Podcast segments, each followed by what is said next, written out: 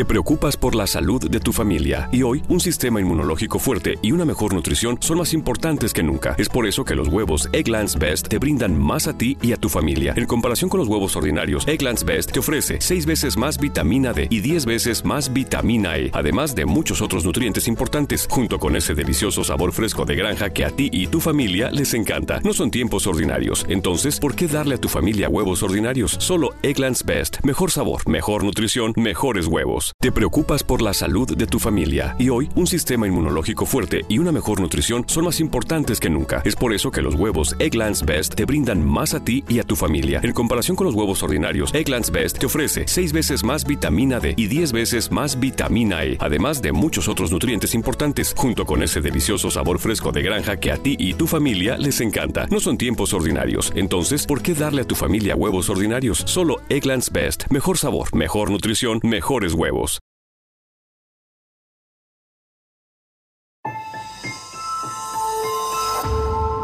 Durante años, se pensó que el Yeti vivía en los Himalayas. ¡Bienvenidos al Himalaya! Hoy, después de una extensiva investigación, sabemos que no es así. El Yeti está en México. Y este es su espacio. Yo, check this out. Good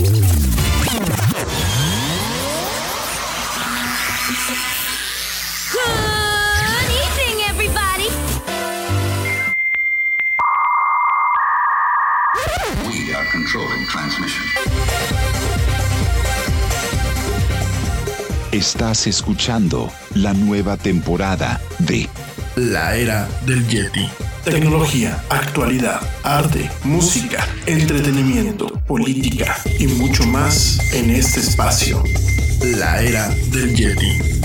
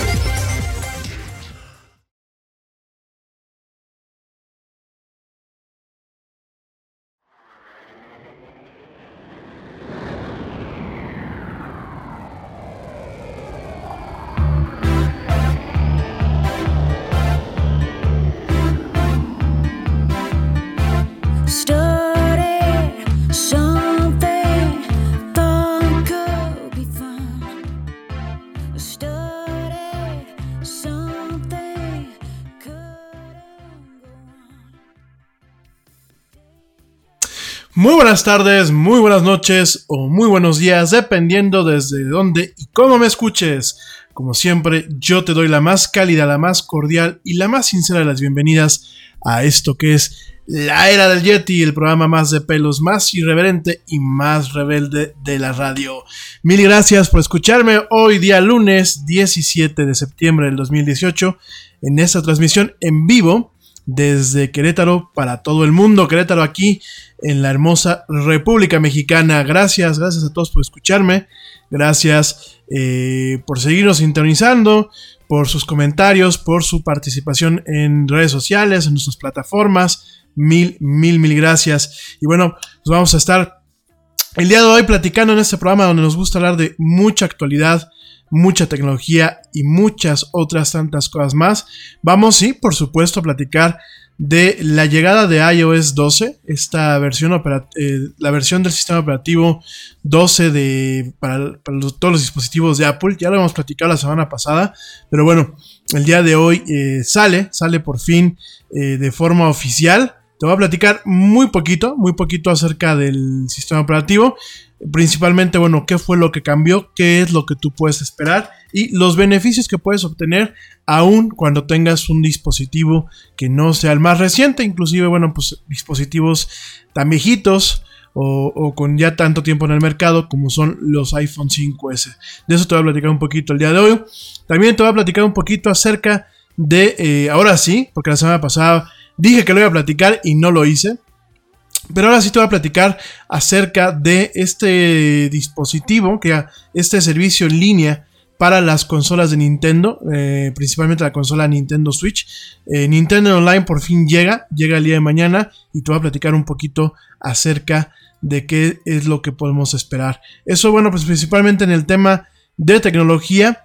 En cuanto a actualidad, bueno, pues tenemos varios temas. Eh, principalmente eh, algunas cuestiones de eh, la nota que te estaba platicando la semana pasada. Hoy vamos a estar platicando de lo que es eh, la DMCA, que bueno, es esta Digital Millennium, Digital Millennium Copyright Act, esta, este, esta acta o esta serie de leyes que se crearon ya hace un tiempo y bueno, la repercusión que ha tenido en el Internet moderno y en la tecnología y esto bueno pues en torno a la nota que te platicaba la semana pasada sobre la ley, la ley que está planteando la Unión Europea para el tema de eh, pues una modernización mal ejecutada quizás eh, en el tema de lo que son los derechos de autor o el copyright como tal. Pues eso vamos a estar platicando el día de hoy. Eh, también, bueno, pues principalmente también voy a platicarte algunas cosillas ahí de, ciencia, un poquito, de un poquito más de tecnología, no tecnología de consumo, sino pues, principalmente algunas cuestiones ahí de tecnología en general. Eh, bueno, vamos a estar platicando de muchas, muchas, muchas, muchas cosas. Eh, pues el día de hoy, en esta emisión que es la era del Yeti. Hoy lunes, lunes 18, 18 de septiembre ya estamos a la mitad de este mes, estamos con un, con un pasito del otro lado. Oigan, pues antes de empezar, antes de empezar con, ya de lleno con el programa, te quiero comentar que el día de mañana, el día de mañana martes 18 de septiembre y el día miércoles 19 de septiembre no va a haber Yeti. ¿Esto por qué? Porque bueno, estamos cambiando de plataforma, vamos a cambiar de la plataforma Mixler, que bueno, pues fue de alguna forma la que nos dio este la que nos dio servicio en el principio de esta, tercera temporada, vamos a cambiar a una plataforma que se llama Sprocket. Y esto, bueno, principalmente es por términos de eficiencia. Eh, esta plataforma nos va a permitir eh, no solamente que en la aplicación que tú utilizas para escucharnos, en caso de que tú quieras escuchar una, eh, quieras este, utilizar una, una aplicación, que es la aplicación de Sprocket en ese sentido, en la aplicación pues ya directamente vas, vas a ver ya no tienes que picarle al show reel ni nada. Vas a ver en la, misma hoja de arranque eh, todos los episodios de la era del Yeti. Cuando estemos en vivo, bueno, pues va a entrar la señal en vivo. Cuando no estemos en vivo, va a aparecer pues el último episodio y una lista de los episodios que aparezcan ahí. Eh, automáticamente cada emisión se va a generar el podcast por lo cual también ya vamos a tener presencia de nuevo en, en, la tienda de iTunes, en la tienda de iTunes de los podcasts, que pues más que nada había sido un tema ahí también de automatización y algunas cuestiones. Entonces, pues ese tema ya nos permite subir directamente los podcasts. Eh, al momento que se termina de, grabar el programa en vivo, bueno, pues ya va a estar el podcast. Si tú no quieres utilizar ninguna aplicación o no nos escuchaste en vivo, pues directamente desde la tienda de iTunes y también desde la tienda de Google Play. Eh, asimismo, bueno, pues en algunas semanas eh, también esperamos ya estar en Spotify. De hecho, ya se hizo la solicitud para que se dé de alta el podcast. Nada más, pues obviamente estamos esperando a que nos den de alta. Eh, el proceso, bueno, por lo que vemos es un poquito lento, pero apenas esté ya el podcast montado en Spotify, te lo vamos a estar este, compartiendo ya para que nos agregues y bueno, también lo puedes escuchar desde esa plataforma. Vamos a estar también en otra plataforma nueva que se llama iHeartRadio que iHeartRadio, allá para la gente que me escucha en Estados Unidos, es una plataforma muy popular y es una plataforma que se encuentra en muchos dispositivos móviles y también en, algunos sistemas de infoentretenimiento de los coches. Perdón, me voy más expreso que, que, de costumbre. Entonces vamos a estar ahí también. Y eh, también vamos a estar disponibles para las bocinas Sonos. Para aquellos que tengan estas dichosas bocinas Sonos, también va a estar ya disponible este, el podcast y el programa de la era Jet en vivo. Como, cambio este, como parte de este cambio de esta plataforma. Y bueno, pues varias, varias cosas más que por ahí estamos planeando y pensando pues que nos va a ayudar, ¿no? Ah, también por supuesto ya el canal de YouTube ya va a estar este, habilitado Ahorita primeramente vamos a estar subiendo eh, la transmisión en vivo del área del Yeti. Eh, solamente en audio. Para que no, no, tengas que estar ahí este, viéndome la cara. Y en algún momento, bueno, vamos a empezar a transmitir en, en, video. Y vamos a empezar a subir aquellos videos que quedan pendientes con ustedes. Bueno, también los vamos a estar subiendo. Además de varios otros contenidos más, ¿no? Entonces, bueno, pues vamos a estar platicando de eso y muchos, muchos otros temas más. Eh, te lo recuerdo, martes y miércoles no va a haber Yeti. No, no me estoy yendo de vacaciones. Te lo platiqué la semana pasada. Principalmente, bueno, pues es este eh, tema de poder cambiar de plataforma para, obviamente, crecer y, darte, pues, un mejor, no un mejor servicio, sino realmente llevarte los contenidos con más facilidad y pues con mejor calidad porque obviamente algunos cambios que estamos haciendo pues también representan eh, una mejor logística y pues que el programa salga lo mejor preparado posible, ¿no? Ya no estar aquí este, a veces tartamudeando entre, entre que volteo a ver lo que me mandan ustedes a veces en redes sociales, entre que ando aquí en los controles, bueno, pues ya directamente nos va a ayudar un poquito más este, este tema, ¿no? Oigan, eh, también de una vez que aprovechar, saludos, saludos que no di la semana pasada, la verdad es que la semana pasada estuve muy, muy este, desobligado el día a mi mamá. Este, vamos a estar dando el día de hoy saludos. Y principalmente, eh, bueno, rápidamente eh, saludos. Permítanme, permítanme un segundito. Que estoy aquí cargando de todo el, Messenger. Yo no sé ustedes, eh, la gente que, utiliza Facebook con el tema del manejo de las páginas, que es ahí la parte de Messenger, que no es el Messenger normal, es un inbox para para todas las páginas. Eh, yo no sé ustedes qué opinen. Yo por lo menos en mi máquina, cuando lo corro en Safari, pues es bastante lento. Algunos de ustedes me dirán, ay, ¿por qué utiliza Safari? A mí personalmente me gusta, ya ya cargó. Rápidamente, eh, saludos a María de la O. Saludos a María de la O, así tienes aquí tu, tu usuario. Gracias por tus comentarios, María de la O. Este, saludos a la Chelita Cuántica. Oye, mi amigo o amiga Chelita Cuántica que tenía rato que no daba señales de vida. Saludos, saludos a Dani Arias. Saludos a Iván Agustóteles. Saludos también a Alberto Díaz Hernández. A Maribel Medinilla Durán. También saludos a Yolanda Ripoll. Eh, a Jennifer Jiménez. A Paco Pérez. A Erika Guzmán. Saludos, gracias por tus comentarios, Erika. Eh, ya te contesté. A todos estos que estoy mandando saludos, ya les contesté fuera de línea algunas preguntas. Eh, por ahí voy a terminar de contestar hoy algunas al aire que vale la pena contestar. También saludos a Pablo Guzmán, a Oscar Olivares, a René Pérez Hurtado, que no haga corajes con los Chairos. No, no te preocupes, René, ya no estamos haciendo ningún coraje con los Chairos. A Ricardo Leonel, también saludos a Elías Ramos. Aida Ramírez, a Rodrigo Morales, a Ignacio Barajas, a Ignacio Romo, a Elías Hernández y por último a Mario Iván García. Saludos, son las gentes que. Ah, bueno, saludos ahorita que, me acaba aquí de mandar Sergio Méndez.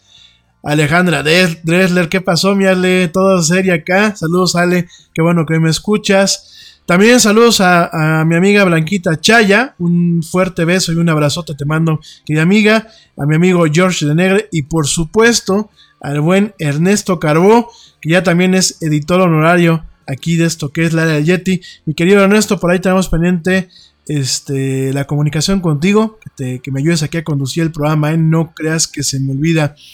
Saludos también a José Lo Velázquez, a Dani Flores, también saluditos a, mi amigo Manuel Maña, saludos que me, que me, está escuchando por ahí, ya vi que me, estás escuchando, querido amigo, gracias. Saluditos a Ricardo Hernández, a Elsa Rejón y Armando Horta. Bueno, pues mil gracias, gracias a toda la gente que me, pues me permite llegar, obviamente, cada, cada semana en esto que es la Yeti. Por supuesto, saludos a toda mi gente, toda mi gente allá en Estados Unidos, no solamente eh, paisanos de México, sino también a gente de Puerto Rico, a gente que ya nació allá en Estados Unidos porque les gusta el español, a gente del Salvador, de Honduras, bueno, a toda la gente que está allá en los centros comunitarios impulsados por la iniciativa para la divulgación de la cultura latina en los Estados Unidos. Mil gracias a toda la gente que me escucha allá, a la gente que me escucha en Houston, Texas, a la gente que me escucha en Atlanta, Georgia y a la gente que me escucha ahí en la sala Cervantes de este centro que está en Nueva York, Nueva York. De verdad, mil, mil gracias. Me honra muchísimo que me escuchen. Este, saludos a Don Chano, ya lo vi, Don Chano. Ya no, ya tenía rato que no me mandaba señales de humo, eh, va a haber condenado. Este, saludos, mil gracias por, por conectarse. Este, y bueno, vamos a empezar, vamos a empezar con, con los temas. Eh, rápidamente, bueno, vamos a entrar ya de lleno. Llevo diciendo cinco minutos lo mismo, ya me estoy repitiendo a mí mismo. Oigan, antes de empezar, quiero empezar con las notas curiosas, ¿no? Una de las notas que el jueves le iba a comentar, pero al final se me olvidó. Ya saben que el Yeti promete y no cumple en el día. Ya saben que después sí cumple, ¿no? Oigan, la nota, la nota que puntualiza pues toda la semana de Apple, la semana de Apple que eh, en algunas cuestiones pasó sin pena ni gloria, en otras, bueno, pues ya, ya sabemos lo que pasó. Pues que creen que ahora las feministas están criticando a Apple por el tamaño del iPhone. Así como lo escuchan, de hecho lo compartimos en nuestras redes sociales de la del Yeti. Y bueno, aquí una muchacha, una muchacha que es una reconocida activista y líder de feministas en Reino Unido, saludos a Joe si me está escuchando, este, pues aseguró que los nuevos iPhones son demasiado grandes para las manos de las mujeres y reclamó a Apple por incrementar el tamaño de sus dispositivos, ¿no? En este sentido, bueno, eh, Caroline Criado Pérez, Caroline Criado Pérez, pues directamente se queja en un tweet, en un tweet que dice que eh, desde medicamento que solamente se prueba en cuerpos masculinos hasta iPhones que se les olvida incluir un, eh, un, pues, un seguidor para el periodo, Así dice, ¿eh? se, los, se, voy a leer en inglés para que no crean que le estoy agregando yo mi cosecha y ahorita se los traduzco. Dice esta señora Caroline Criado Pérez. From medication only tests on male bodies to iPhones that forget to include a period tracker, it's entirely usual to forget to design for women. But that doesn't mean it's okay. Esta mujer, bueno, lo comentó en, eh, en una pieza del periódico El Independiente en donde, bueno, pues ahora dice que los iPhones, los nuevos iPhones, pues son bastante grandes. Y que además, bueno, la queja que hace ella, pues es que eh, todo se prueba en cuerpos masculinos. Y que además los iPhones, pues deberían de tener un, una aplicación que rastree, bueno, que permita darle un seguimiento al periodo femenino, ¿no? Híjole, este... Directamente, bueno, pues está quejando esta mujer que dice que deberían estar furiosas por eso, que porque pagan mucho y no por, eh, tanto como los hombres, por este tipo de dispositivos, por un producto que no funciona tan bien para nosotras, ¿no? Y dice que el nuevo iPhone, pues genuinamente afecta la salud de las manos de las mujeres, que las mujeres que compran más, más iPhones que los hombres, y bueno, pues simplemente esa señora está indignada porque Apple no haga sus diseños pensando en nuestros cuerpos. Que porque, bueno, pues dice que directamente eh, las mujeres no pueden sujetar, no tienen las manos para sujetar estos teléfonos tan grandes, ¿no? Eh, híjole. Bueno, ni cómo ayudarla. La verdad, este, pues esto es, no puedo dar muchos comentarios. la señora, bueno, pues está quejando que porque iPhone está haciendo teléfonos más grandes que no caben en las manos de unas mujeres, pues yo no las entiendo, ¿no? La verdad, algunas salen quejándose que porque se les hace mella en los deportes, que porque no se les incluye, por ejemplo, en el béisbol, donde pues hay que agarrar un bat, que porque no se les incluye luego en el básquetbol, que porque esto, que porque aquello, que porque las mujeres pueden hacer lo mismo eh, ellas que uno como hombre. Eh, y ahora se quejan pues por el tema, esta señora, digo, no, no quiero generalizar, ¿no? Esta señora feminista pues está quejando que porque los iPhones no piensan en sus manos ni en sus periodos y que bueno, pues que directamente iPhone tendría que, bueno, Apple tendría que hacer iPhones que pues que fueran pues, para el tamaño de las mujeres, ¿no? De las manos de las mujeres. Eh, no sé, la verdad, este... Esta nota me la mandó por ahí mi, amigo Ernesto Carbó. Te lo agradezco, querido amigo. Este, no, no sé, la verdad, no sé si reírme, si llorar. Me queda claro, eh, me queda claro que la frase de ningún chile, ningún chile nos embona es una frase que hoy eh, yo creo que es un... Es la, la, frase que representa la posmodernidad. No podemos hablar de modernidad porque la modernidad ya fue, estamos hablando ya de un término de posmodernidad, ¿no? Entonces me queda claro, me queda claro que de alguna forma, pues, este, nada nos parece. Me queda claro que estamos en la edad de la queja. Yo mismo, también tengo que reconocer, soy cómplice de esta edad de la queja. Yo mismo a veces no me parece ninguna cosa. Pero quiero pensar y no es por zafarme de lo que me toca.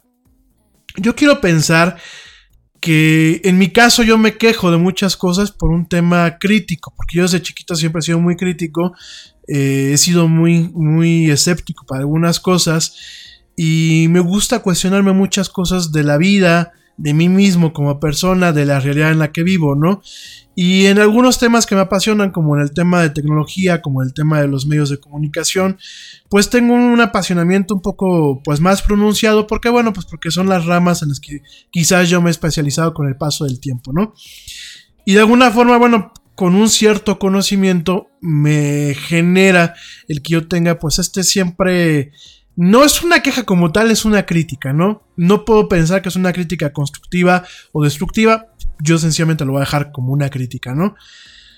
Eh, sin embargo, sí tengo que reconocer que soy parte de esta generación que, bueno, nada nos parece, ¿no? Pero yo creo que hay, hay que hacer un matiz hay que hacer un, hay que hacer un parteaguas. Y una cosa es que a mí no me parezca, por ejemplo, un programa de televisión, porque en base a ciertas cuestiones técnicas no me parece como lo producen. Y otra cosa es porque a mí, como parecer, a mi parecer personal, eh, vamos a pensar que yo fuera mujer, pues no me gusta que el iPhone no cabe en mis manos, ¿no? Que aparte, oigan, vamos a ser muy francos, ¿no? Este, yo creo que esta señora habla por ella misma. Porque yo tengo amigas que tienen la mano igual de grande que yo. Muy eso sí, no, no, quiero que empiecen a, hacer burla. mujeres muy femeninas, mujeres este, eh, hermosas damas pero tengo muchas amigas que tienen las manos, pues más o menos igual que yo. Y a mí, pues, este, ¿cómo se llama? Ningún iPhone me parece grande, ¿no? Punto número uno, ¿no? Punto número dos, pues yo no veo que mi mamá se esté quejando por el tamaño de los iPhones, ¿no? Eh, mi mamá que es una dama en todo el sentido de la palabra, ¿no? Y no veo ninguna de mis amigas actuales quejando aún con manos pequeñas quejándose por el tamaño del iPhone. Me parece, ¿saben qué? Que estos ya son como... Voy a hacer ruido por algo. Y mi ruido es porque a Apple se le olvidó incluir una aplicación para llevar el control de mi periodo. Y a, Apple se le olvidó hacer un iPhone. Pues que parezca plata. No, no sé la verdad, ¿eh? no, no alcanzo a dimensionar en mi cabeza ¿Cuál es la queja? O sea, no alcanzo a mencionarlo. Sobre todo porque el iPhone X, el iPhone 10, normal, y obviamente su continuación, que es el iPhone 10, 10S, eh, el tamaño básico, pues es un tamaño que se equipara con los iPhones que muchas de ustedes, queridas amigas, traen hoy por hoy.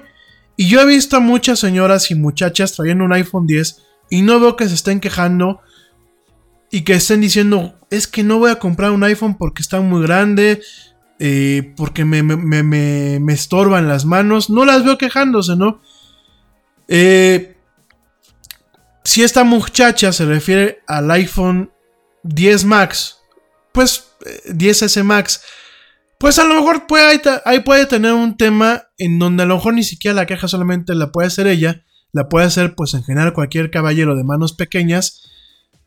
Pero pues es un teléfono que no es para todos y, de hecho pues no es el primer teléfono insignia que, que produce eh, Apple en esta familia, ¿no? Yo creo que el teléfono insignia es el iPhone 10S el iPhone 10R, que yo se los dije la semana pasada, pues es el más interesante, que son prácticamente el mismo tamaño.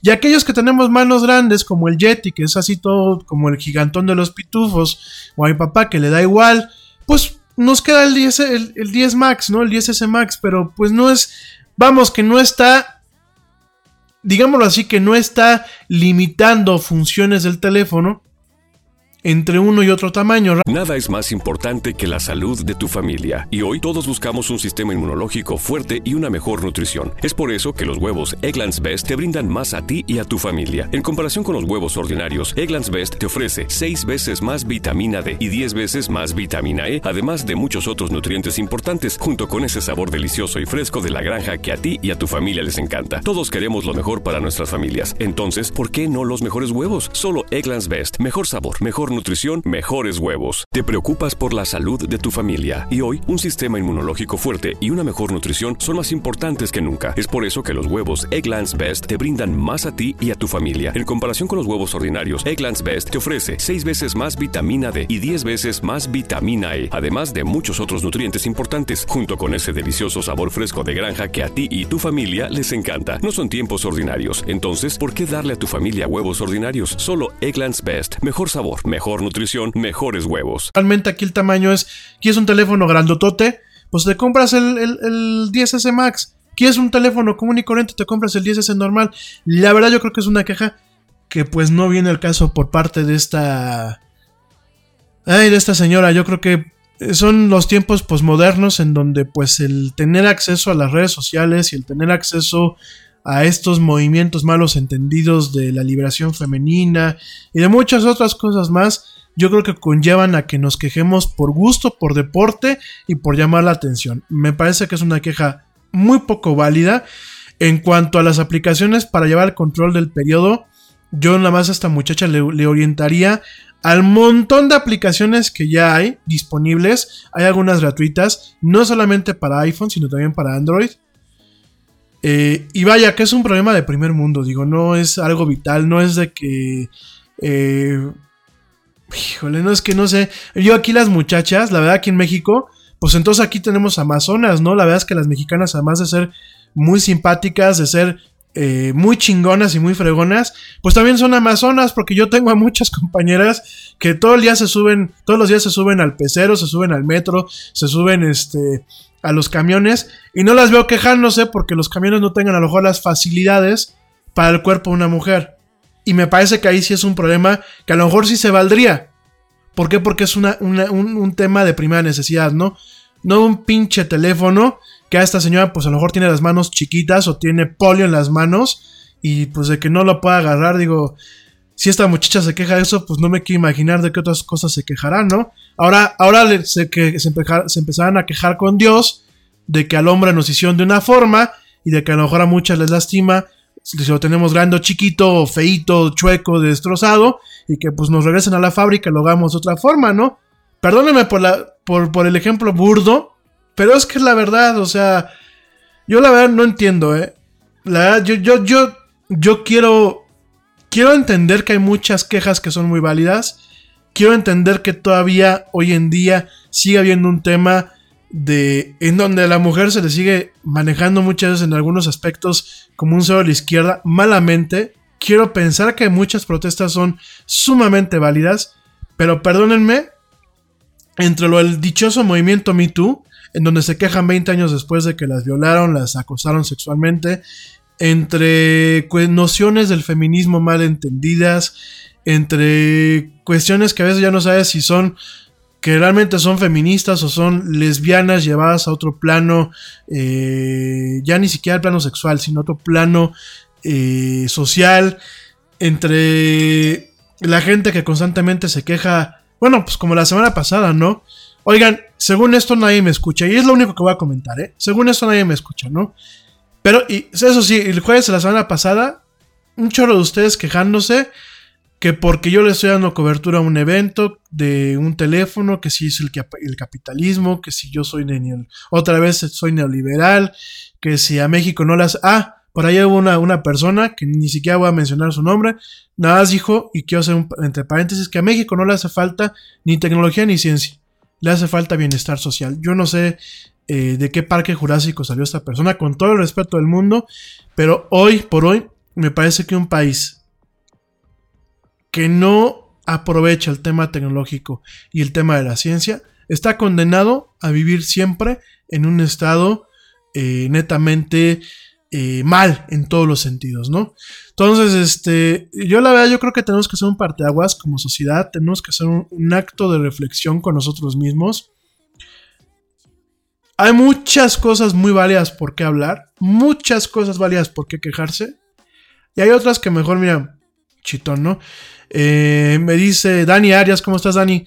Que para qué le estoy dando cobertura a este tema. Pues porque hay que dárselo. Tristemente, mi querida Dani, tengo que dárselo. Eh, no para inflar más a esta muchacha, sino para que entendamos en dónde vivimos, ¿no? Yo creo que eso es eh, parte de, esta, de este comentario, es para que entendamos en dónde vivimos y para que no nos sorprendamos cuando al mundo se lo está llevando al carajo. Y no queramos echarle la culpa a, nuestros papás, a nuestros abuelos, a nuestros bisabuelos. ¿eh? Realmente de aquí para el real, esta parte del posmodernismo, mucho está en nuestras manos.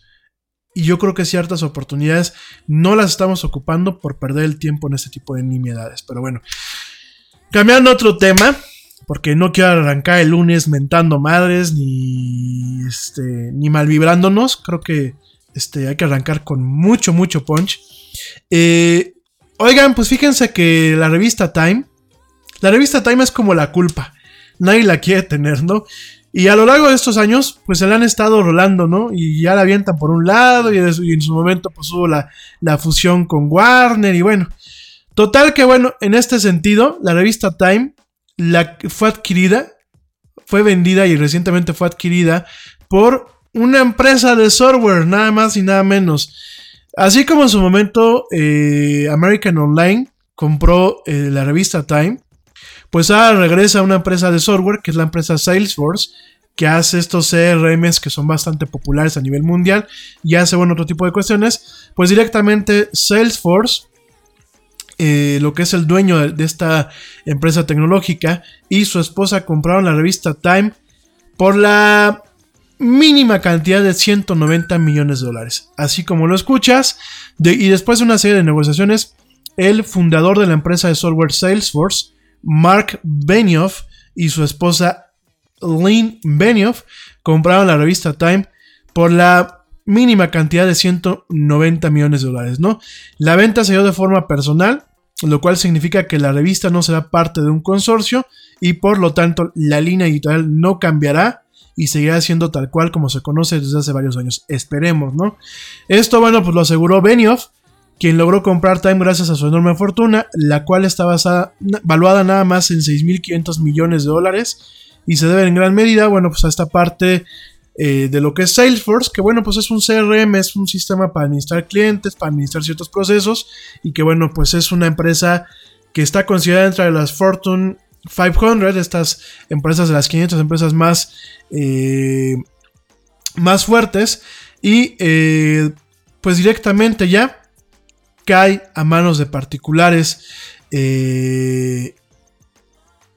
esta revista Time, ¿no? Que de alguna forma ya haya pasado de manos y de manos.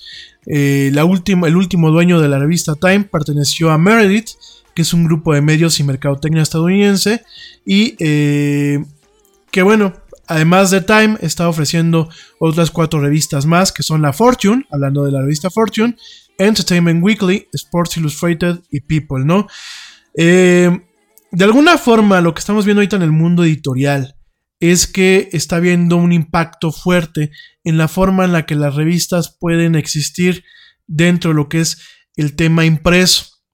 Eh, en el caso de la revista Time, bueno, pues nunca, eh, no, no, supo de alguna forma, a pesar de sus alianzas con tecnológicas, no supo en su momento adecuarse a los cambios y no mantuvo una identidad electrónica que realmente le permitiese eh, ampliar la experiencia de lo que es pues la versión impresa y la versión electrónica, ¿no? Esto, bueno, pues ha ocasionado que a lo largo del tiempo, pues directamente eh, la, revista ha pasado de mano a mano. Meredith, fue la última que tuvo esta revista y pues ahora la vende, la vende como parte de, de, un tema que ya no está funcionando adecuadamente y vamos a ver en mano de esos señores de la pareja Benioff Vamos a ver qué pasa, ¿no? Aquí en México también está pasando, de hecho, la semana pasada, para la gente que me escucha aquí en México, la revista de la señora Fernanda Familiar, pues anunció que iba a ser ya su último número, el de octubre.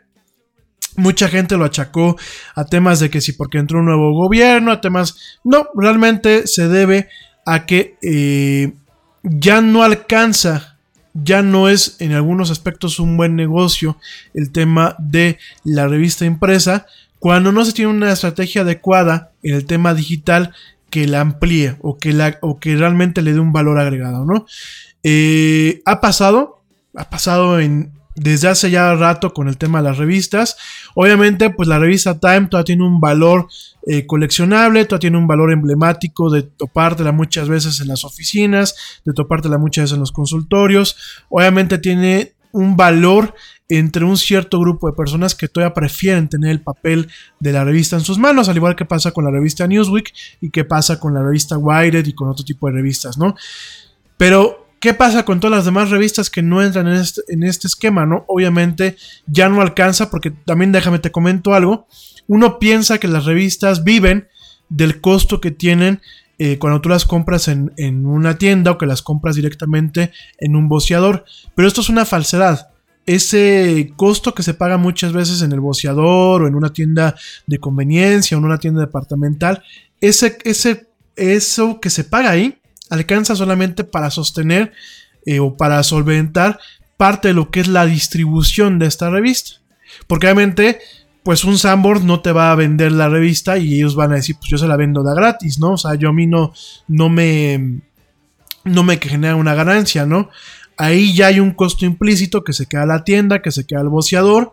Obviamente hay parte del costo que va eh, de la distribución, de imprimirlas en centros de, impresión y llevarlas o distribuirlas al mundo o distribuirlas en la República Mexicana. Obviamente eso lleva un costo, lleva el costo desde la impresión hasta subirla a camiones y distribuirla como tal. Y eso es lo que en ocasiones alcanza a solventar con ese costo nominal eh, que se paga en los puestos de revistas o en los boceadores o directamente en las tiendas, ¿no? ¿De dónde viven realmente las revistas? De la publicidad que se contrata en ellas. De los anunciantes que tienen contratos de publicidad y que, bueno, pues tienen ahí constantemente y que manejan su publicidad en una plana, en dos planas, a contraportada y eso. Obviamente, cuando tú como editorial no ofreces una, una mm, experiencia que alcance a dimensionar todo lo que es no solamente el tema del papel, sino el complemento que se puede tener en un aspecto electrónico, como a lo mejor lo ha venido haciendo Expansión con su alianza con CNN, o como lo ha hecho Wired en Estados Unidos, o The New Yorker, o la misma revista Time, o The Economist, que por ejemplo The Economist es una de las revistas que hoy por hoy siguen teniendo una presencia dual en donde realmente eh, cuando se venden los espacios publicitarios le dicen al, al, anunciante, ¿no? Yo te vendo un espacio en donde en mis propiedades, ya no solamente en la revista impresa, sino en mis propiedades, yo te voy a dar una visibilidad de esta forma, ¿no? Y ya que ha fallado, ¿no? Y le falló, quiero pensar de forma humilde, que le falló a la señora familiar con su revista, que quizás eh, En el caso de Time, en su momento falló y que ha fallado con muchas otras cuestiones, ¿no? Te lo platico esto, bueno, yo trabajé en una revista, yo fui eh, delegado y delegado editorial y comercial para América Latina de un par de revistas, de la revista Producción Profesional y la revista Producción Audio, que eran revistas que se publicaban en España. Obviamente eran revistas especializadas para todo lo que es un segmento Em, especializado en lo que es eh, cine, radio, televisión, por un lado, en la, otra parte todo lo que es el tema del audio profesional, lo que son los sistemas de iluminación, todo lo que es touring, que es para cuando vas a conciertos, todo lo que es el tema de postproducción. Yo manejaba estas dos revistas aquí en México, eh, trabajé prácticamente seis años, casi, casi con ellos, seis años. El grupo se llamaba Grupo Editorial Bolina, un grupo editorial eh, basado en Portugal pero que tenía revistas en lo que era España, en, Brasil, en Portugal obviamente. Y nosotros teníamos una emisión de revistas para América Latina, ¿no? Que se publicaban bimestralmente, ¿no? Y la dinámica que teníamos eh, con el tema de los anunciantes nos permitía que a quien se lo mandábamos, digo, también era un tiraje muy, muy reducido, a quien le mandábamos la revista no tenía que por qué pagar por ella. Nosotros lo que realmente vendíamos en la revista era un tema de publicidad. Sin embargo, pues a los dueños eh, de, este editorial, que era una empresa familiar al final del día, a los dueños de esta editorial les faltó, bueno, les faltó muchas cosas, ¿no? Pero les faltó un tema de visión, un tema de visión en donde genera una sinergia con las propiedades digitales, porque teníamos este, unos sitios web para ambas revistas, en donde genera una sinergia la versión digital con la versión impresa, ¿no? Genera realmente un punto en donde ni la versión digital no canibalizara la versión impresa y viceversa, ¿no? Es un, es un tema que cuesta mucho trabajo hoy en día hacerlo. Eh, se requiere realmente eh, generar una serie de herramientas y de mecanismos que permitan de alguna forma, pues también darle una cierta certidumbre al anunciante cuando se va a lanzar una estrategia de marketing o de publicidad en, este tipo de publicaciones y realmente darle una seguridad a ellos y también genera una seguridad en torno a eh, la distribución y los contenidos, ¿no? Hoy por hoy, pues también hay que saber que no son los mismos los contenidos de una revista como la revista Time, como la Newsweek, como The New Yorker, como la misma revista Wired, a pues revistas mm, aquí de índole nacional, ¿no? No quiero mencionar nombres ni quiero atacar a nadie, pero sí, sí, sí. Sí dejan muchas veces en ocasiones que desear ese tipo de contenidos, ¿no? Pero bueno. Oigan, pues eso es en, torno a la revista Time. Hoy no vamos a durar mucho. De hecho, hoy vamos a acabar, yo creo que prontito. Eh, sobre todo porque estamos todavía con el cambio de infraestructura. Pero ya, eh, como te lo recuerdo, ya nos vas a poder escuchar en diferentes plataformas a partir del próximo jueves, ¿no? Y sobre todo, bueno, pues a partir de la eh, la plataforma Spreaker, que bueno, pues este, esperemos que nos funcione bien. Eh, antes de irnos a un corte, antes de irnos a un corte, te comento que bueno, pues te acuerdas que Samsung, Samsung lanzó eh, hace un par de años estas famosas eh, Galaxy Note, la Galaxy Note 7, que tenían el problemita de que las baterías se incendiaban o que tendían a explotar las baterías, ¿no? Y en, teoría, pues ya habían arreglado este problema. Pero recientemente, pues se está haciendo eh, de alguna forma oficial o público a través de un medio de, New York Post, en donde, bueno, pues directamente comenta que una señora, una, señora en Nueva York, la señora Diane Chung, eh, dice que, bueno, pues que estaba utilizando el teléfono con normalidad cuando este empezó a calentarse demasiado sin ninguna explicación, lo dejó de usar, lo guardó en su bolsa y de pronto escuchó un, ruido muy extraño y cuando se dio cuenta, bueno, pues el, el, teléfono literalmente se había incendiado, estaba echando humo y estaba incendiándose, ¿no? Afortunadamente, pues ni a ella ni a la gente que iba con ella en un elevador eh, les pasó nada, alcanzaron a, ahogar el fuego tomándole con un trapo e introduciéndolo en el agua lo cual es muy peligroso, ¿eh? déjenme les digo. Cuando un teléfono de estos se está incendiando, no lo metan en agua. Busquen la forma de extinguir el fuego con un trapo, con un trapo húmedo, echando la arena, con un extintor. No lo metan en agua. ¿Por qué? Porque las baterías de ion litio, cuando entran en contacto con el agua en una condición así, puede ser peor pueden explotar más fuerte o bien pueden soltar ciertos gases que son nocivos. Entonces, por favor, no hagan lo que hizo esta señora, no pongan los teléfonos en agua. Y bueno, a lo que voy con esto, bueno, pues es que es un caso muy similar a lo que pasó hace dos años con el Galaxy Note 7, que no sé si te acuerdas, lo tuvieron que sacar del mercado, fue el tema de pues, que explotaban esos teléfonos, se, quejaban, se quemaban las baterías. Y bueno, pues ya dice Samsung que ya está investigando este incidente, que de momento es aislado y no se tienen reportes de que ningún otro teléfono de estos haya explotado, ¿no? Eh, todos los dispositivos móviles que tenemos hoy en día tienen una batería que se le conoce de ion litio, es una batería específica, eh, especial, ¿no? O de polímero eh, de ion litio, ¿no? este tipo de baterías son muy cómodas porque se pueden hacer muy delgadas, porque cargan, porque aguantan prácticamente todo el día pero tienen ese tipo de problemas. Son baterías que tienen que tratarse con mucho cuidado. Son baterías que no cuando se te descomponga tu teléfono o ya no sirva, lo tires a la basura. Hay que buscar la forma de reciclarlos. Yo mi recomendación que les hago es llévenlos a las tiendas de Samsung y de, y de Apple. Y ahí, aunque no les den nada, ya no lo hagan por usted, ya no lo hagan porque les den algo. Háganlo por el tema del medio ambiente y háganlo por un tema de seguridad. Estas baterías son muy delicadas, son baterías que cuando ustedes noten algo raro en su teléfono hay que tener cuidado y sobre todo si se prenden, no agarren y les echen agua. Intentan apagar primero el fuego con un trapo húmedo, intentan apagarlo con arena o intentan en su defecto con un extintor. ¿Por qué? Porque esas baterías eh, pueden ser tóxicas, pueden generar vapores tóxicos y pueden generar reacciones más fuertes en el agua. Es más, aquellos que tengan teléfonos que no tienen la certificación, escúchenme bien, que no, están certificados para aguantar debajo del agua y se mojan, lo primero que tienen que hacer es meterlos en arroz para que el arroz chupe y, ver si se seca. Y si ven que se empiezan a hinchar, desháganse del teléfono.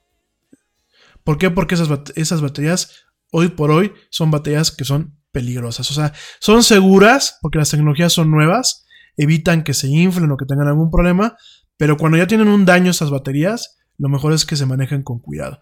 Y esos dispositivos, vuelvo a lo mismo, oye que se te partió en tres tu iPhone o se te partió el cristal y no lo tires a la basura. Busca la forma en la que tú puedas directamente reciclarlo, ¿no?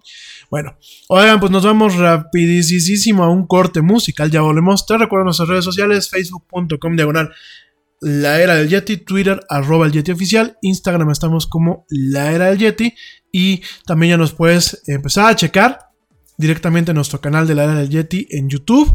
Ya subimos lo que es la transmisión eh, del día miércoles pasado, la transmisión que hicimos del evento de Apple y bueno, vamos a estar subiendo, además del contenido visual, audiovisual, vamos a estar subiendo a partir del jueves todos los programas de la era del Yeti, también ahí en YouTube para que los puedas escuchar directamente el audio, para que tú lo puedas escuchar desde cualquier parte y ya no haya pretexto de que nos escuches, de que no nos escuches, que diga.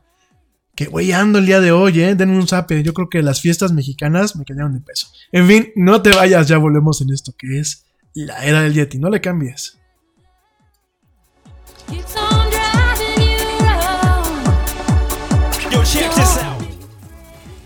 Este corte también es moderno no te vayas.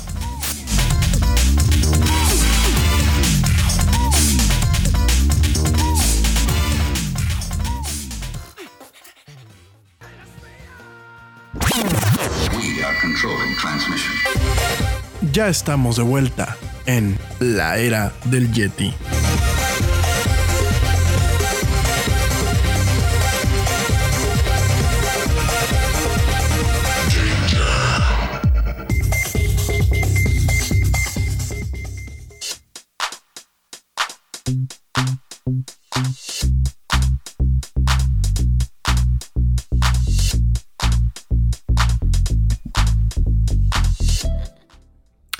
Y ya estamos de vuelta en esto, que es la era del Yeti. Mil gracias a toda la gente que me escucha. ¿Para qué me dice Dani Arias? ¿A quién le dedico la canción que puse? A nadie, mi Dani. Fue algo que salió aquí al azar en el playlist.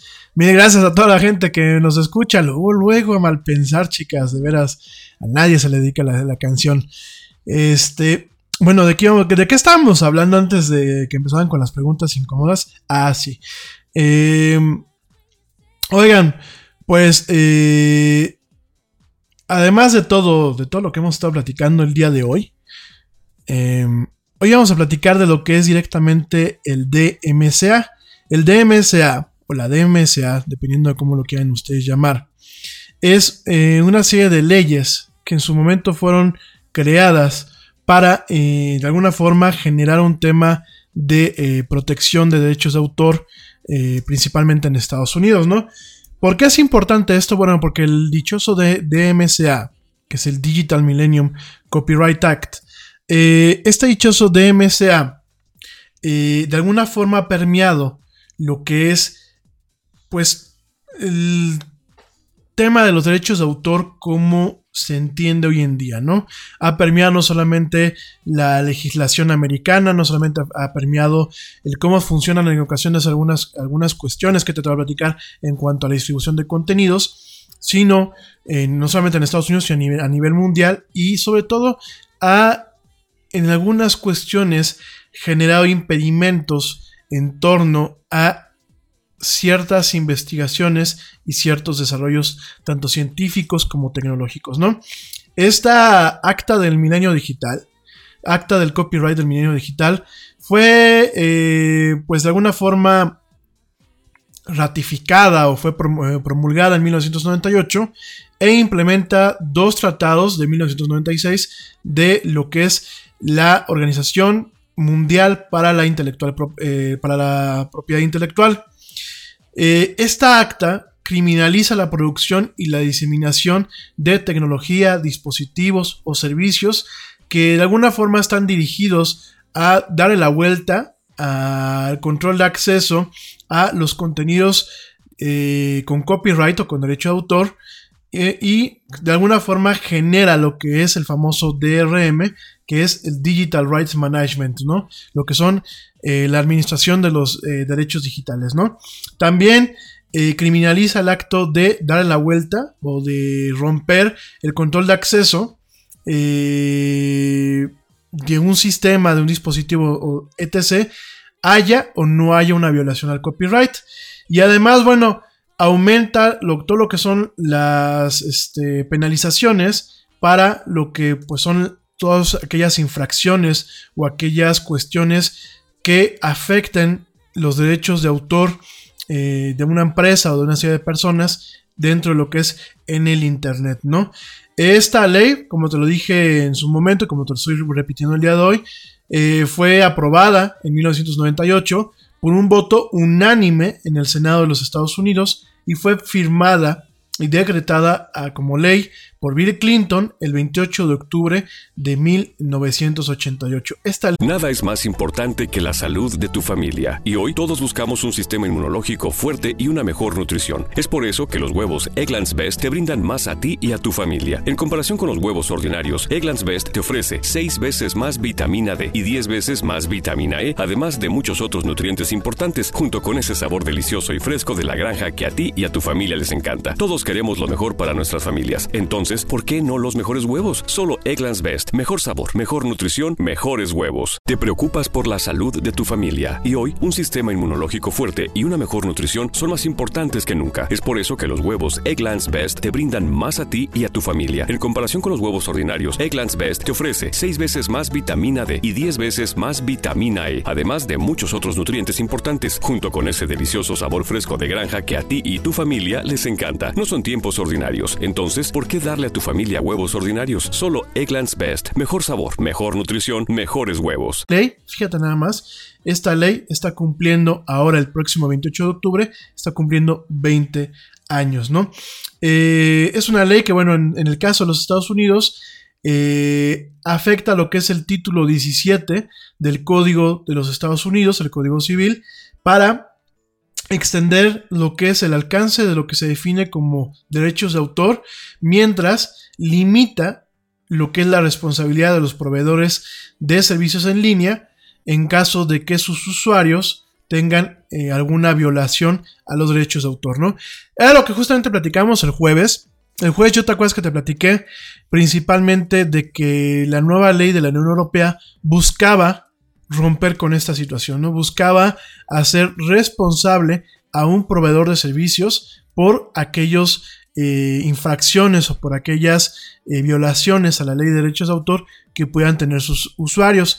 Como te lo dije el día jueves, hoy YouTube yo subo un contenido, de hecho me acaba de pasar, subimos el contenido de lo que es em, la conferencia de Apple del día miércoles, lo subimos a YouTube y automáticamente YouTube tiene mecanismos que evitan de que si yo subo algo que esté violando un tema de derechos de autor, eh, eh, pues de alguna forma tenga cabida. YouTube automáticamente me dice, ¿qué ¿A dónde vas? ¿No?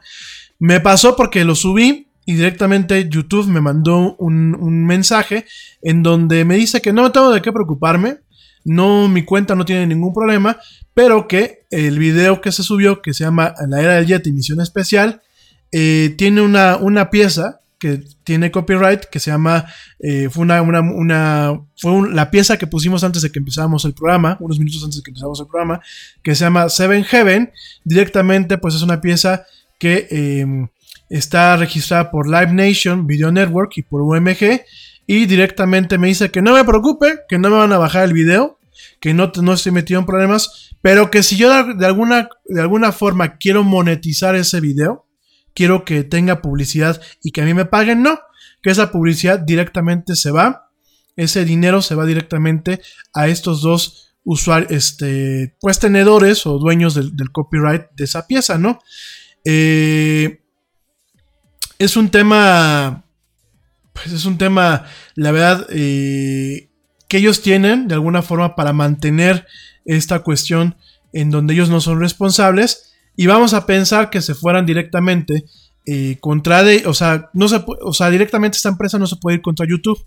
Lo más que le pueden decir es, güey, quítalo. O sea, eh, quítalo o suprímelo, pero no, no, lo pueden demandar a YouTube. A mí sí me podrían demandar en caso de que eh, no se tuviese la licencia, ¿no? En este caso, pues este video, YouTube tiene una licencia y lo que hace es pues yo, eh, yo no voy a, eh, de alguna forma lo que les dicen a las otras personas es, no dejes de ganar, todo lo que es publicidad, yo eh, en vez de pagárselo al Yeti, se lo pago directamente a ti, para de alguna forma que no afecte, pues que tú tengas esa, esa música tuya, la tengas en ese video, ¿no? Y tampoco afectar a este chavo, ¿no? Es un tema complejo, la verdad. Eh, es un tema que, bueno, en Estados Unidos ha sido muy polémico. Ha abierto muchas. Eh, muchas este, eh, lagunas. ha generado muchos problemas. directamente, bueno, pues se vuelve muy problemático. Muy, muy problemático. y bueno, directamente, por ejemplo, aquí YouTube, pues me da esta opción de quitar directamente las canciones si yo quisiera para que lo monetice directamente eh, la persona que, lo está escuchando, que, que lo que tiene, que creó esta, esta pieza o que es dueña de los copyrights. Y esto genera, esto como tal, perdónenme por tanto trastabeleo, esto ha generado eh, que, por ejemplo, a México nos lleven ciertos servicios después que a todos los demás, ¿no? ¿Por qué? Porque el DMSA genera patrones en donde directamente el yo darte una licencia, yo te puedo dar una licencia para que tú puedas reproducir mi contenido, pero este tipo de leyes me permiten que yo haga exclusiva la licencia para un tema geográfico, ¿no? Es decir, yo por ejemplo puedo decir, yo no quiero que en Estados Unidos escuchen el Yeti. Entonces, la licencia que yo le doy al proveedor solamente dice que es válida para México o solamente válida para algunos estados de la República Mexicana. Y limitarlo, inclusive tener las herramientas para detectar si se está escuchando fuera de México, yo tengo la capacidad de mandar una carta o de mandar una notificación en donde digo, pues directamente quiero que bajes ese contenido, ¿no? Esto obviamente ha alentado mucho las cosas, porque, por ejemplo, una empresa como Netflix, cuando quiere poner una película, no solamente es decir y agarrar y, decirle, por ejemplo, a Warner Brothers o a Disney, ¿no? Oye, eh, yo quiero tener los derechos para transmitir, como se hace usualmente en la televisión, yo quiero tener los derechos para transmitir, eh, vamos a, pe- a pensar la película de Monster Inc. Ah, no, Disney agarra y le dice a Netflix, sí padre, ¿para quién los quieres? ¿O para qué regiones los quieres? Porque mira, para México te cuesta esto. Para México, el Caribe y, América Latina te cuesta esto otro.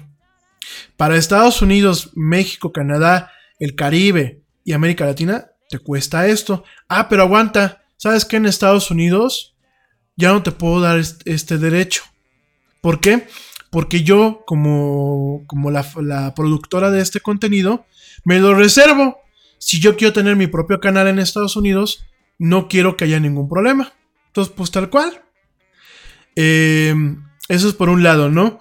Eh, todo ese tipo de cuestiones ha hecho sumamente difícil el tema de los contenidos. Igual pasan las tiendas de iTunes, ¿eh? Hay ciertos contenidos en la tienda de iTunes de aquí de México que no están disponibles en Estados Unidos y viceversa. Y cualquier error que tengas, sencillamente se manda una cartita que se llama eh, DMCA Take- Takeover Noti- Notice. Es una, una cartita de, oye, bajo estos fundamentos, que de hecho ya son como borradores, bajo estos fundamentos, yo no quiero que el Yeti esté poniendo la música que tiene de fondo. Y bolas, te tumban la música, ¿no? Eh, esto, a lo mejor te digo, bueno, pues para un tema de contenido. Pero como te platicaba yo el jueves, las implicaciones son más, más, más fuertes, ¿no? Yo te decía el, el jueves, en el tema de lo que es, eh, por ejemplo, vamos a pensar. Ah, bueno, me voy a un ejemplo más, más. Ahorita me voy a un ejemplo, el del coche que te dije la semana pasada, y un ejemplo más, ¿no? Yo te decía la semana pasada, tú llevas tu coche al, al mecánico y, los coches modernos muchas veces ya saben que les duele. Ya no tiene el mecánico que meter la mano y está viendo a ver. Ya muchos de los coches modernos, y me refiero a coches modernos del 2000 para acá, son coches que tienen un, un estándar que se llama O- eh, OBD-2.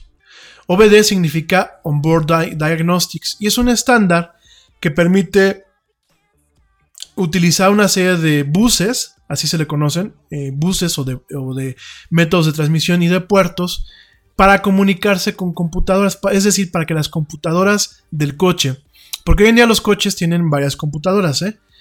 Eh, tienen la computadora de la gasolina, tienen la, computadora de la caja de transmisiones, tienen la computadora de los este, frenos, tienen la computadora de los cinturones de seguridad y las bolsas de aire. Entonces, esto permite que las diferentes computadoras del coche se comuniquen con una computadora principal y le digan directamente, oye, me duele esto, oye, mis emisiones ah, en este momento son tantas, oye, yo contamino esto, oye, yo tengo estas cuestiones, ¿no? Que de hecho aquí en México se utilizó, en la Ciudad de México se, está utilizando eh, la verificación, bueno, no solamente ya es la verificación a través de este puerto, sino ahorita ya hay otro tipo de verificaciones que ya te checan todo para ver que te sacan dinero, no es realmente para bajar la contaminación, es para ver cómo te sacan dinero, pero bueno, eso es otro tema, ¿no? Pero eh, originalmente utilizaban este puerto para que automáticamente el coche les dijera, oye, pues estoy contaminando más de la cuenta porque mi, mi dueño pues no me ha llevado a que me afinen y a que me tengan en buen, en buen estado, ¿no? Y yo te decía, porque ya hay mucho mecánico que ya no te atiende ciertos coches. Porque para poder eh, meter lo que se le conoce como el escáner, que son estas unidades de mano o conectar a la computadora, muchas veces estos, estos, eh, estas computadoras estos coches se comunican utilizando una serie de comandos y de, digámoslo así, de mensajes genéricos. Pero ¿qué pasa? Se comunican, pero hay muchos mensajes que no son estándares. Es decir, cada fabricante tiene su propio tipo de mensaje. Y yo, yo como mecánico, yo como fabricante de, de esos escáneres, tendría que hacer algo que se le conoce como ingeniería, ingeniería inversa, de que de alguna forma es analizar cómo funciona algo, desarmarlo e implementarlo a mi manera para poder generar escáneres que corran con los últimos comandos de, de los coches de diferentes marcas. Vamos a pensar con un eh, BMW, con un Mercedes-Benz, etc. ¿no? ¿Qué pasa? No solamente coches de lujo, ¿eh? también, por ejemplo, los Kia, los Honda. Hay muchos coches que tienen esta situación. Entonces, ¿qué pasa? Hay muchos que fabricantes que pueden hacer eso. ¿Por qué? Porque se llevan el coche, lo analizan, todo el rollo. Ah, pero en Estados Unidos y los países que tenemos ciertos intercambios comerciales con Estados Unidos, tenemos una serie de reglas que si yo como fabricante vamos a pensar, yo Volvo, me entero de que Jetty Scanners acaba de crear un escáner que puede diagnosticar mis coches del 2000 hasta el último coche, o que tienen una facilidad para actualizarlos, y a mí no me avisó, y vio yo que hizo un tema de ingeniería reversa y que está facilitando la vía a los mecánicos, yo tengo la facilidad de demandarlo, de sacarle hasta el último centavo, porque eso es lo que se presta a la DMSA. Cuando se invoca una DMSA en un juicio, son juicios que son muy largos, pero usualmente quien tiene las de ganar, en un 99%, quien tiene las de ganar es el dueño de la propiedad intelectual.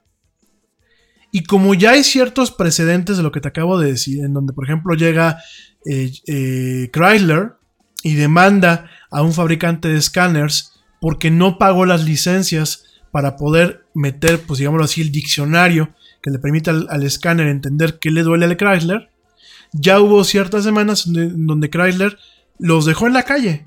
Sencillamente con el puro costo de, de defenderse en Estados Unidos, los dejó en la calle.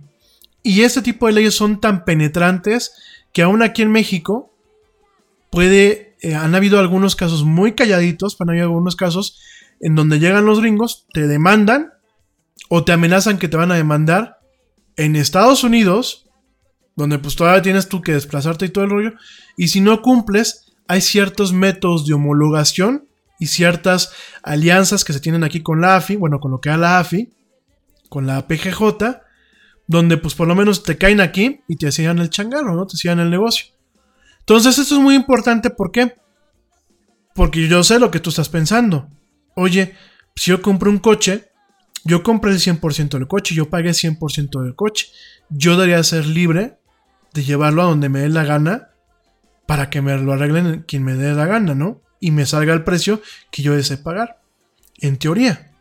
Porque en la práctica es que todo lo que tenga que ver con ya sistemas digitales y que tenga que ver con un tema de software, que ya son muchos de los coches que tenemos ahorita, caemos en este tipo de cuestiones, ¿no? Ese es un ejemplo. El otro ejemplo, hay algo que se le conoce como jailbreak.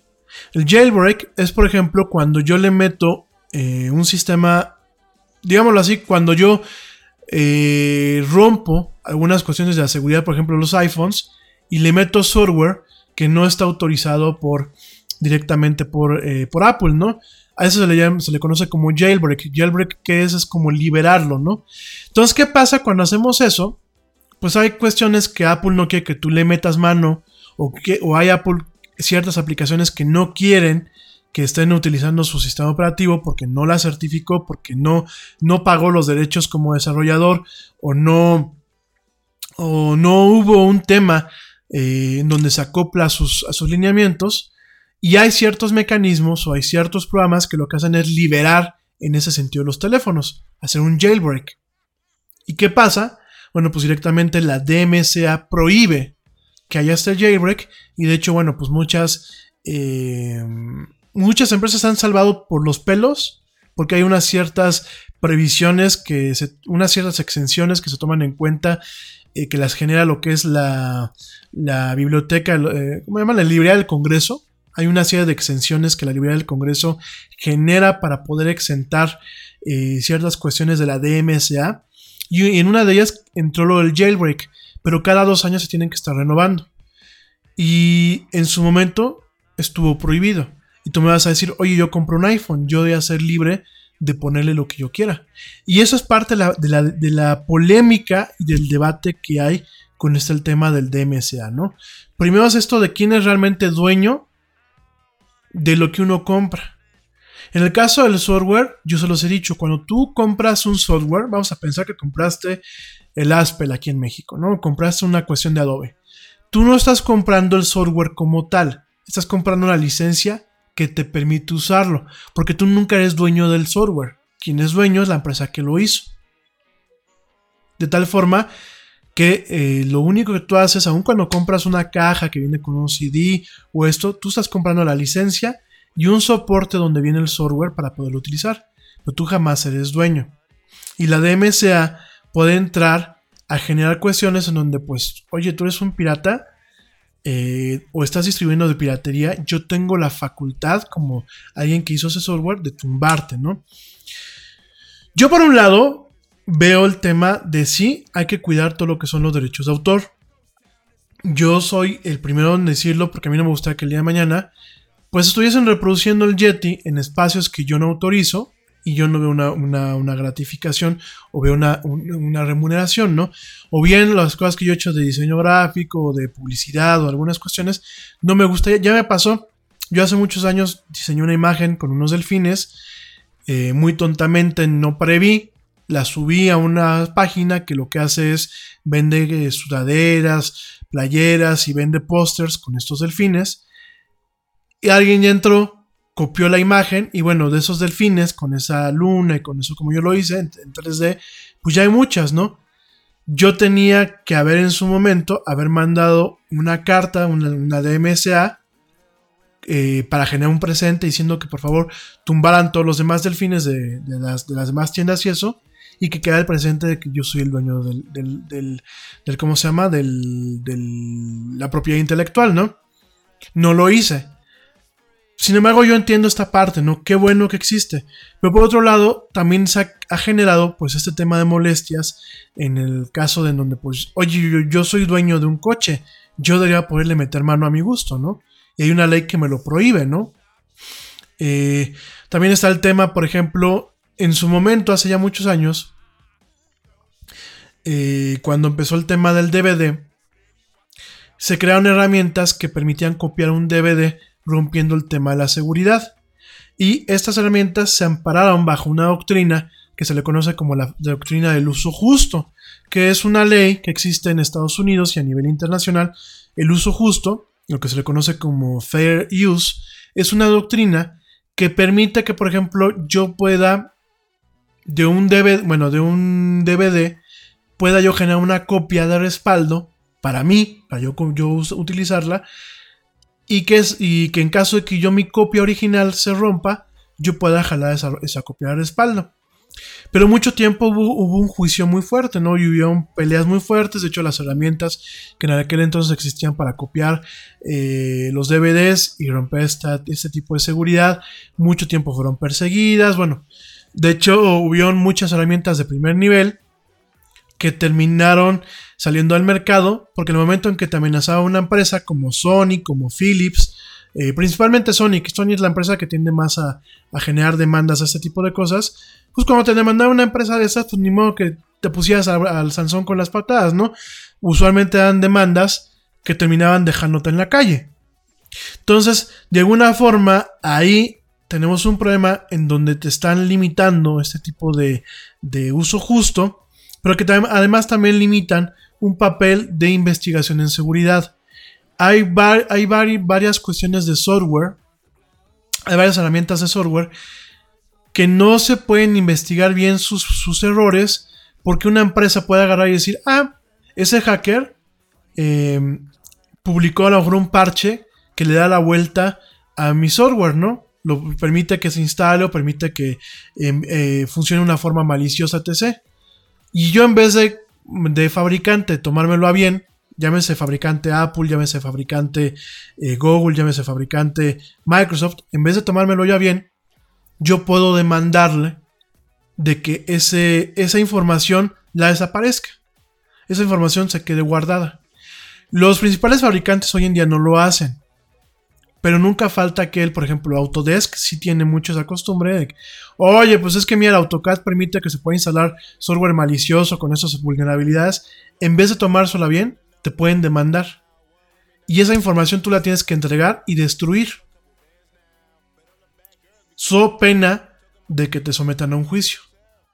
Entonces estamos viendo un tema en donde, por un lado, sí se protege el tema de la libertad, de la propiedad intelectual, pero otro lado, se denigra o se minimaliza el tema de eh, investigación y el desarrollo, ¿no? Han habido casos, inclusive en el tema de ciencia, en donde ciertas investigaciones llega alguien más y demanda que las bajen, ¿no? Y a lo mejor son investigaciones que complementan el conocimiento o que bien son un tema que permite generar una doble dualidad, una dualidad o permite generar un balance, un equilibrio entre los aspectos, ¿no? Y sin embargo, bueno, este es el tipo de uso que se le puede dar, ¿no? Otro uso que también se le ha dado últimamente es yo, por ejemplo, subo un video a YouTube. Y a lo mejor es un video en donde le hago, yo una crítica al gobierno actual. Y alguien del gobierno llega y genera un takeover, un takedown o un takeover, en donde le dice a YouTube, baja esa nota, baja ese video porque está violando mi propiedad intelectual. Y yo no compruebo, porque existe un método automatizado, en donde yo no compruebo que realmente soy dueño de esa propiedad intelectual. En lo que son pedazos son manzanas, porque YouTube te permite tener una herramienta que lo que hace es quitar, eh, eh, ¿cómo se llama? Eh, bueno, generar una apelación a, cuando tú tienes un video con música o con algún contenido con copyright, yo puedo generar una apelación o bien puedo retirar ese contenido de mi video haciendo un corte automático, este, puedo retirarlo, ¿no? Pero ¿qué pasa? Eh, cuando hay una apelación invocando a la famosa DMCA, lo que hace YouTube es yo no pregunto, yo primero te bajo la, primero te bajo la cortina y después me pongo a averiguar. Y ese tipo, y las apelaciones suelen eh, eh, durar mucho tiempo para, o tardar muchos días para que te vuelvan a regresar, ¿no? ¿Qué pasó por ahí, no? Hay un señor aquí, un señor que yo no sé si se llama, o es su apodo, pero se llama Cayo de Hacha, o se dice el Cayo de Hacha. Y es un señor que sale en un noticiero en YouTube y que en su momento atacó mucho al presidente electo, ¿no? ¿Qué fue lo que hicieron? Pues parte del ejército digital que tiene el viejito, este señor, pues generaron una notificación de que había contenido que violaba el copyright en uno de los noticieros. Y YouTube lo que dijo, ah, pues yo lo bajo. Después, después le pregunto qué onda, para yo no ser responsable, yo lo voy a bajar, yo le voy a bajar la cortina. Y después checo qué onda, ¿no? Es una, una herramienta, es un arma que permite, pues, tener un tema de censura, ¿no? Eh, en su momento han habido sitios web en donde a lo mejor se discute el tema de los torrents, el tema de pues estas redes para bajar piratería o para transmitir ciertos contenidos de la deep web y a lo mejor en su momento no le parece a alguien, genera una nota al proveedor y directamente lo bajan, ¿no? Entonces, esta es la cuestión por la que el famoso DMCA es tan peligroso y esta es la cuestión en donde la ley de copyright que está proponiendo la Unión Europea, pues hace más peliagudo este tema, ¿no? Porque toma lo peor de la DMSA y lo eleva, ¿no? Con esta famosa directiva, directiva de los derechos de autor, ¿no? Ya te platiqué el jueves que, bueno, los artículos polémicos son el 11 y el 13. Y eh, sobre todo, eh, este tipo de cuestiones van a, afectar no solamente a Europa, porque ya sé que hubo gente el jueves que me dijo, ay, es que tú solamente hablas de cosas de nivel internacional. A nosotros que nos importa los europeos. Tú tienes que darle cobertura a la gente que aquí en México no tiene acceso a la tecnología, ¿no? El problema, amigos, es que México no es una isla. México no es un entorno que vive separado del mundo. México, a pesar de que nos digan otras cosas, México con todos los defectos que tenemos, con todo lo malo que podemos ser como sociedad y con todos los problemas que tiene nuestro país, México ya es un jugador a nivel mundial. Pero el ser un jugador a nivel mundial no solamente es decir, oh, ya voltean a ver a México para invertir y para poner fábricas y ya, ya voltean a ver a, México por los, lo talentoso de su gente. No, no solamente es eso. No solamente hay derechos, también hay responsabilidades. Y cuando tú ya tienes una visibilidad a nivel mundial, tienes responsabilidades que para mantenerte en tratados de libre comercio o en tratados de comercio internacional, tienes que mantener ciertas cuestiones, ¿no? ¿Y qué pasa? Si la Unión Europea aprueba esta, bueno, aprueba esta ley, que pues, pues casi es un hecho, la aprueba totalmente esta ley y la implementa, la decreta y la implementa, más tarde o temprano México va a tener que homologar ciertas cuestiones para poder mantener el intercambio comercial que tenemos. Nada es más importante que la salud de tu familia. Y hoy todos buscamos un sistema inmunológico fuerte y una mejor nutrición. Es por eso que los huevos Egglands Best te brindan más a ti y a tu familia. En comparación con los huevos ordinarios, Egglands Best te ofrece 6 veces más vitamina D y 10 veces más vitamina E, además de muchos otros nutrientes importantes, junto con ese sabor delicioso y fresco de la granja que a ti y a tu familia les encanta. Todos queremos lo mejor para nuestras familias. Entonces, ¿por qué no los mejores huevos? Solo Egglands Best. Mejor sabor, mejor nutrición, mejores huevos. Te preocupas por la salud de tu familia y hoy un sistema inmunológico fuerte y una mejor nutrición son más importantes que nunca. Es por eso que los huevos Egglands Best te brindan más a ti y a tu familia. En comparación con los huevos ordinarios, Egglands Best te ofrece 6 veces más vitamina D y 10 veces más vitamina E, además de muchos otros nutrientes importantes, junto con ese delicioso sabor fresco de granja que a ti y tu familia les encanta. No son tiempos ordinarios, entonces, ¿por qué darle a tu familia huevos ordinarios? Solo Egglands Best. Mejor sabor, mejor nutrición, mejores huevos. con la Unión Europea.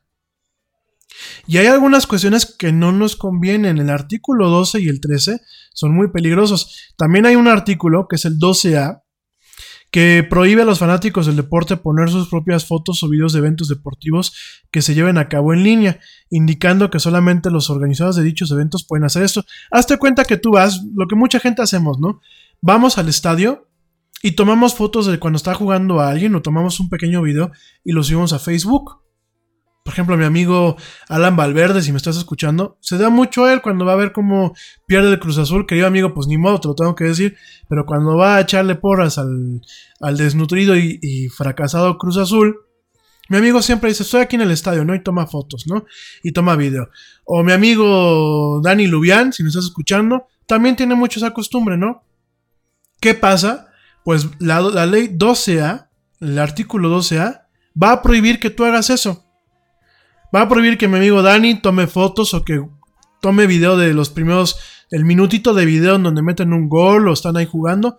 Va a prohibir que lo haga. So pena de que se meta en un problema. Y ahorita tú vas a decir, sí, eso en Europa no. Al rato nos llega aquí a México y al rato no es al rato. Al rato es cuando volteamos, ya nos llegó. Y como tenemos un gobierno que nos informa y tenemos gente que explica ese tipo de cuestiones, pues al rato vas a decir, oye, ¿por qué Facebook no me deja subir mi video? Ay, pinche Facebook, ¿no? Que muchas nos enojamos. No, no es Facebook. Es esta ley que pasaron y que tuvimos que volvernos todos un tema de compliance, de realmente acatarla, y por eso está pasando, ¿no? Entonces tenemos este, este caso en donde, bueno, pues esperemos que no, que pues, yo la veo muy difícil, seguramente la ley va a pasar. Aquí la cuestión, bueno, pues es que en las cortes de cada país la echen para atrás y que, bueno, pues si en su defecto pasa, pues que no nos las obliguen a homologarla, ¿no? Porque, pues si no, imagínense nada más darle el pretexto, volvemos a lo mismo, ¿no? Darle una ley que se vuelva un pretexto para que al rato el gobierno, no, pues tú estabas violando el copyright. ¿El copyright de quién? Ah, no, pues está el señor, el señor presidente ahí, lo manejaste en los memes y pues es, su imagen es su, su derecho de autor, ¿eh? Así que lo bajas o te demandamos, ¿no? No, no se burlen, es en serio, ¿eh? Es en serio. De hecho, ¿no se acuerdan que el año pasado nos querían pasar una ley para legislar los memes y prohibirlos? Una mujer priista, no sé en dónde, aquí en México, allá en, creo que en Baja California, no sé dónde, quería pasar una ley para no burlarnos del presidente. Hazme el chingo, favor. No, y así se empieza, ¿eh? El problema, amigos, es que así se empieza. Empieza uno con detalles idiotas Así como empezó la, la DMCA, la DMCA en el 98 cuando la firmó Bill Clinton, pues empezó con ciertos detalles idiotas, ¿no? Y hoy es, un, es una, una ley que ha permitido que existan empresas que lo único que se dedican es a, sangrar y a ganar dinero a partir de meter eh, demandas. Hay despachos especializados en, en copyright que le dicen, por ejemplo, a Michael, bueno, no Michael Jackson ya no, a Janet Jackson. Tú no te preocupes, comadre. Te vamos a en Sonora, gracias. Gracias a mi, papá, a que me está escuchando, a mi papi, que me dice que la mujer del PRI que quería pasar esta ley absurda es, es una señora en, Sonora, no en Baja California, sino en Sonora, ¿no? Entonces, imagínate, regreso al tema, ¿no? Imagínate que tú, este, que Janet Jackson le dice a, la, a lo mejor tiene su disquera ya misma, ¿no? Y llega a esta empresa y le dice, tú no te preocupes, nosotros nos vamos a encargar de que nadie toque tu canción en los entornos en que tú no lo autorices, ¿no? Y esas empresas se dedican a eso exclusivamente, ¿no? Es más, tienen un término, se les conoce como copyright trolls, troles del copyright. Entonces, son eh, leyes que han permitido que se mafien ese tipo de situaciones. En Estados Unidos, pues hay que acordarse que gracias a esto se acabó Napster, se acabó LimeWire, se acabó, se acabaron muchos temas que yo voy de acuerdo que a lo mejor se les daba un mal uso a las canciones, pero a ver, vamos a ser sinceros, amigos. ¿Qué pasaba en los noventas, no? Y todavía a principios de los 2000. Tú comprabas un disco donde solamente una canción valía la pena. ¿Por qué? Porque no te venía en el sencillo. Eh, o comprar el álbum completo o no podías tener la canción, ¿no? A mí me pasó mucho eso, ¿no? Entonces comprabas un disco por una canción. Todas las demás eran relleno. Llegó un momento en que la gente se fastidió y cuando se vuelve accesible el MP3 y el tema de las redes este, eh, de file sharing, de, de compartir archivos, pues pasa eso.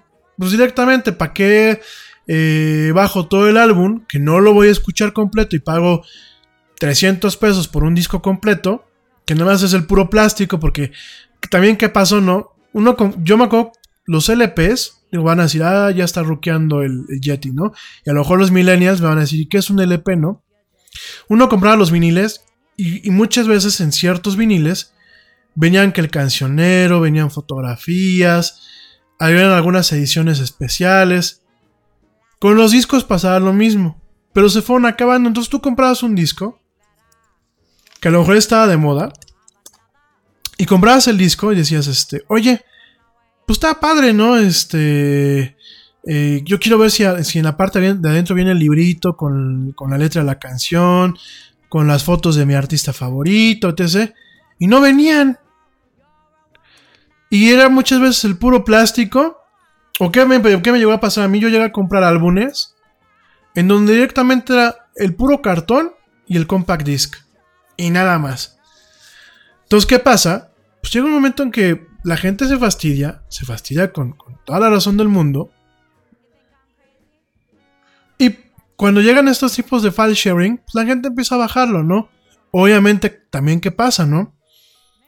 Cuando a ti te gusta un artista, cuando a ti te gusta la música de un artista, no te quedas solamente con el tema pirata. Mucha gente que hacía, traía la música, traía una canción, vamos a pensar en Nirvana, ¿no? Yo conozco a, gente que eran fan de Nirvana, que agarraban y directamente, ah, pues a mí me gusta el, el álbum que sacaron, yo compro el álbum, o dijeron que iban a sacar una edición especial, pues compro directamente el álbum otra vez. Y bajaban la canción y compraban el álbum, ¿no? O había gente que descubría un artista escuchando una canción y terminaba comprando después el álbum en físico o después en digital, ¿no? Sin embargo, a lo que voy es, este tipo de leyes tienen un lado positivo, pero también tienen un lado negativo. Y el lado negativo ha propiciado que las disqueras, que las empresas de cinematografía, que eh, las empresas de software se vuelvan avariciosas. Porque una cosa es el deber ser, el cobrar lo, lo que es justo, y por lo que se está eh, ofertando. Y el quererte sacar el riñón y el quererte eh, fastidiar con, ese tipo de cuestiones, ¿no? Eh, lo vemos ahorita con el tema de los videojuegos, ¿no? El tema de los videojuegos se ha vuelto muy crítico. ¿Por qué? Por el tema del famoso DLC.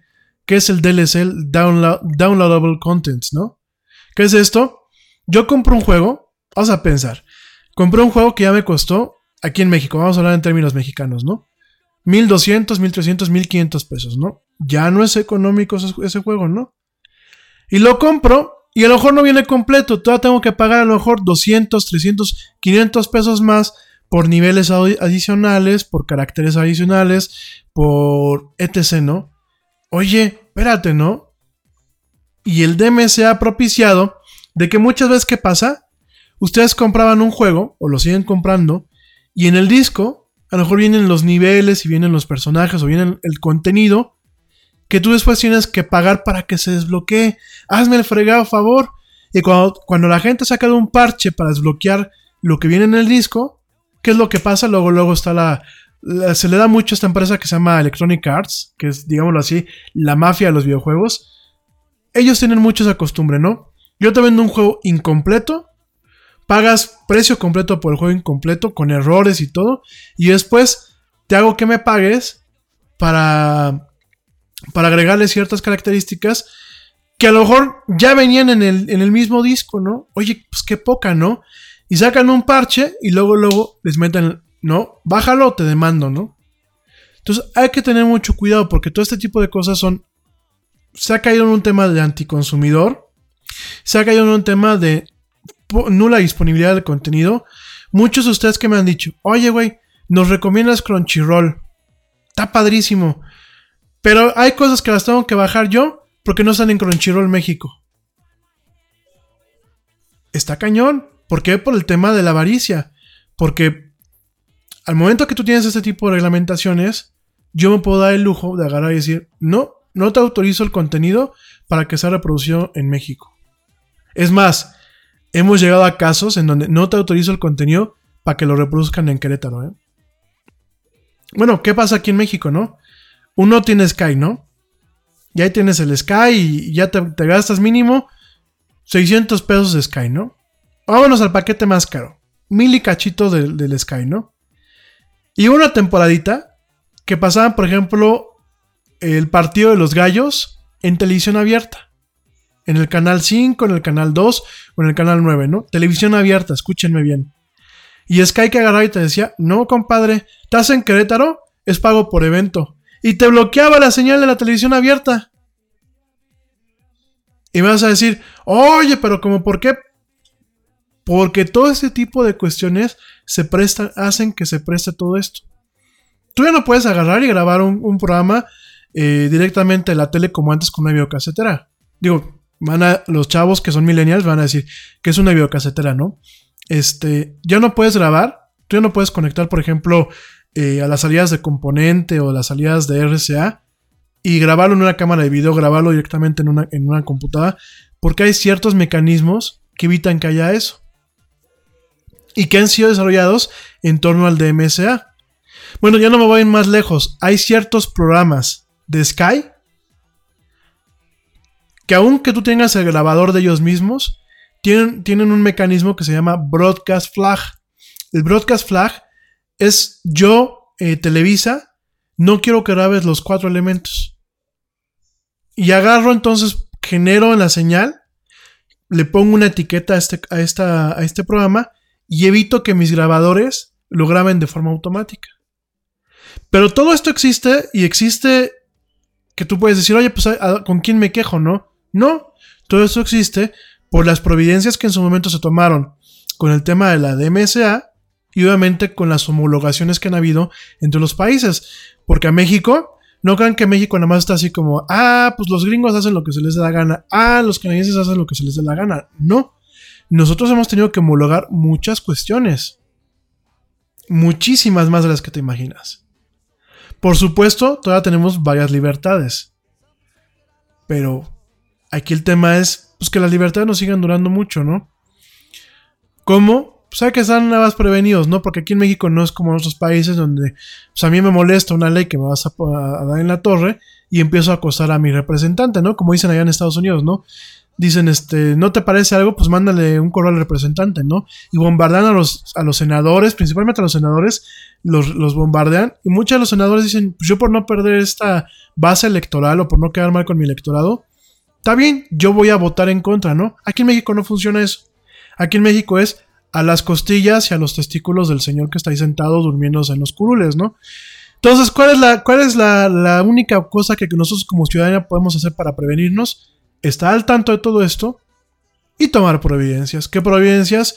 Puedes usar VPNs, tener cuidado con el contenido que tenemos, borrar aquel contenido que aquel nos puede meter en algún problema, informarnos. Por ejemplo, el Yeti, pues antes de lanzar el programa, no crean que yo nada más agarré y dije, ah, pues voy a poner un programa de, radio, ¿no? Voy a sentar, voy, a bajar el programa para subirlo, apagar la plataforma y ya no. Yo tuve que informarme sobre si el servicio cubría las licencias de la música que tengo de fondo, la licencia del corte musical, este, no, por ejemplo, fíjense nada más, en el tema de radio de internet, aunque los servicios tengan eh, estas eh, famosas licencias sombrilla, yo tengo que cumplir con ciertas, ciertas cuestiones. Yo no puedo complacer. ¿En qué sentido? Si ustedes me piden, oye, eh, de forma abierta me piden, oye, pon tal rola, yo no puedo agarrar y decir, te voy a poner esta canción, este, Dani Arias de, de México, ¿no? No puedo, no puedo hacerlo. O sea, a lo mejor lo puedo hacer en secreto, pero no lo puedo hacer de forma pública y no, no es una práctica que yo tenga que estar haciendo, porque aquí la cuestión es mi licencia incluye la transmisión no interactiva las cuestiones. ¿Qué es no es interactiva? Que ustedes tengan la, oportunidad de decir, ahora pone esta canción, ¿no? Y ahora pone esta otra, y ahora pone esta otra. En el radio por internet no se puede. Otra ley que, otra cuestión que, que tampoco puedo es poner tres canciones del mismo álbum seguidas. Hazte cuenta, ya estamos escuchando a Billy Joel en el fondo. Yo no puedo poner tres canciones del álbum donde viene esta canción de In the Middle de Billy Joel. No puedo ponerlas seguidas. En un lapso de dos horas no puedo poner eh, tres veces seguido al mismo, al mismo autor. O sea, hay varias cuestiones que uno tiene que tener mucho cuidado.